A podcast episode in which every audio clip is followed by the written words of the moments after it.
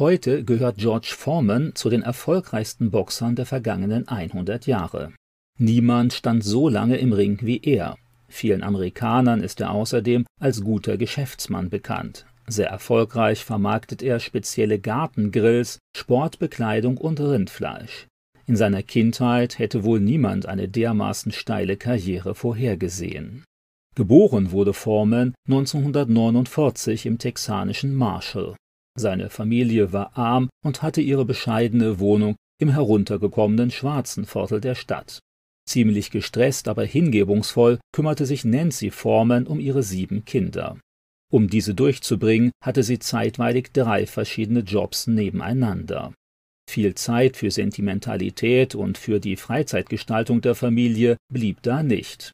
Mit ihrem Sohn George hatte sie viel Ärger, weil der nicht lernen wollte und dauernd in Schlägereien verwickelt war.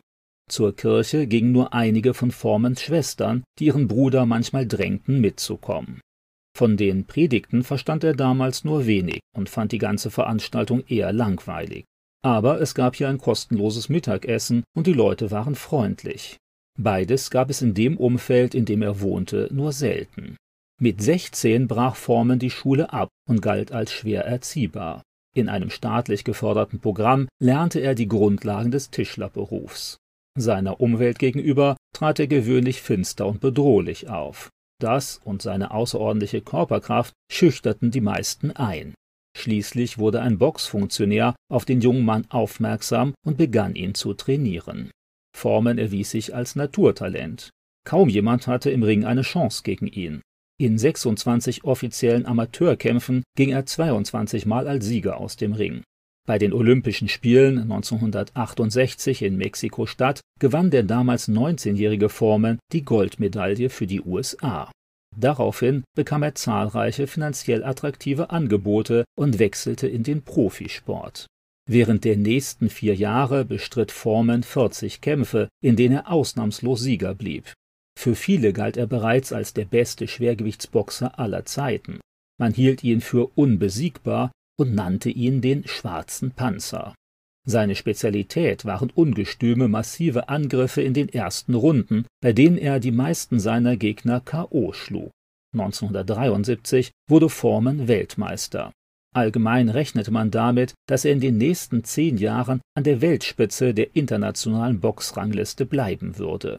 1974 wurde Foreman durch den amerikanischen Boxer Cassius Clay herausgefordert, der sich nach seiner Bekehrung zum Islam Muhammad Ali nannte. Foreman war schlecht vorbereitet und fühlte sich siegessicher. Muhammad Ali aber wich seinen Schlägen geschickt aus und ließ sich nach einem Schlag in die Seile fallen. Dadurch konnte er seinen Kontrahenten schnell ermüden. Außerdem quatschte er Foreman ständig zu und versuchte ihn damit erfolgreich zu entmutigen. Schließlich gewann Muhammad Ali überraschend. Noch immer galt Foreman als äußerst starker Gegner. Irgendwie aber war er angeschlagen, vor allem mental. Sein Selbstbewusstsein hatte massiv gelitten. Trotzdem war er auch weiterhin erfolgreich. Bei einem Schaukampf 1975 in Toronto besiegte er allein an einem Nachmittag recht mühelos fünf Gegner. Formans berufliche und persönliche Wende kam 1977 nach seinem Kampf gegen Jimmy Young. Wieder einmal hatte er sich nicht genug vorbereitet und seine Kräfte nicht gut eingeteilt. Jedenfalls wurde Foreman schließlich sogar selbst K.O. geschlagen. Körperlich und psychisch am Ende kam er in seine Umkleide und hatte einen Zusammenbruch. Wie Foreman später erzählte, erlitt er einen Kollaps und hatte ein Nahtoderlebnis. Mit einem Mal fühlte er sich an einen Ort voller Leiden und absoluter Einsamkeit versetzt. Foreman war überzeugt, jetzt sterben zu müssen und war erschreckt darüber, obwohl er bisher weder an Gott noch an ein Leben nach dem Tod geglaubt hatte.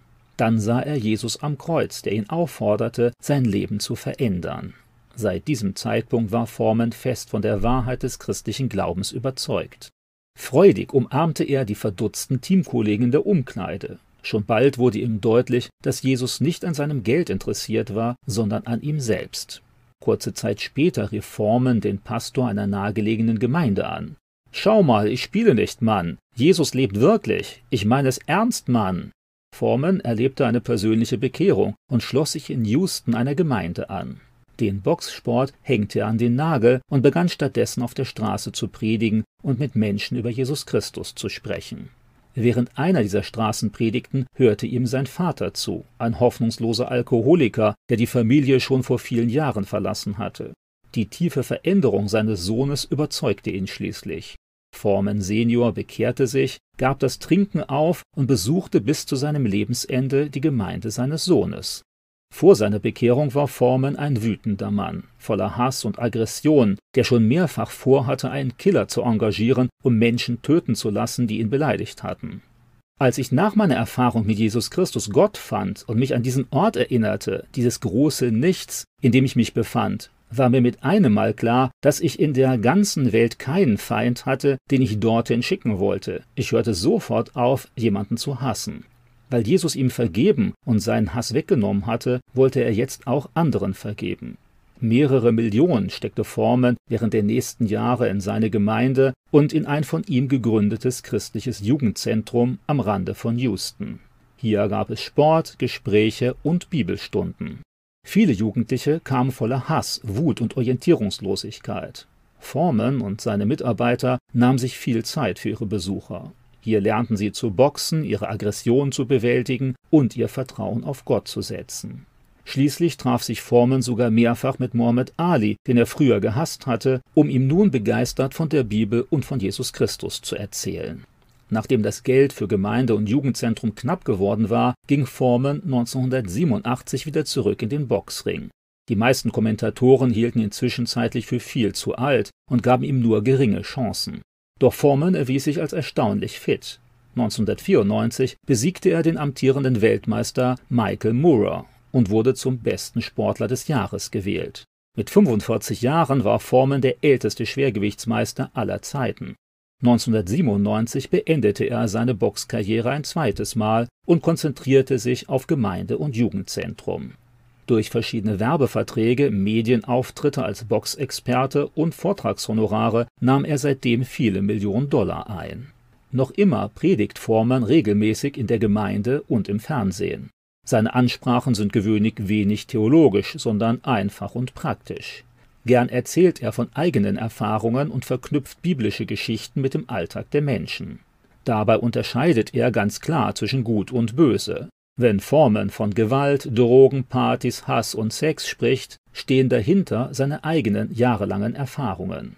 Forman redet von keinem angenehmen traditionellen Christentum. Er fordert, Christen müssen kämpfen. Der Teufel ist für Forman ein realer Gegner, den man mit der Kraft Jesu und der richtigen Technik aber durchaus besiegen kann. Oft geht es ihm darum, sich nicht unterkriegen zu lassen, geistlich zu kämpfen. Seine Zuhörer fordert Forman auf, die Bibel zu studieren. Auch nach vielen Jahren ist er selbst immer wieder erstaunt über alles, was Gott ihm hier zu sagen hat. Seine Zuhörer fordert er auf, ich glaube nicht, dass es irgendjemandem möglich ist, das Leben wirklich zu schätzen, bis man Jesus Christus gefunden hat.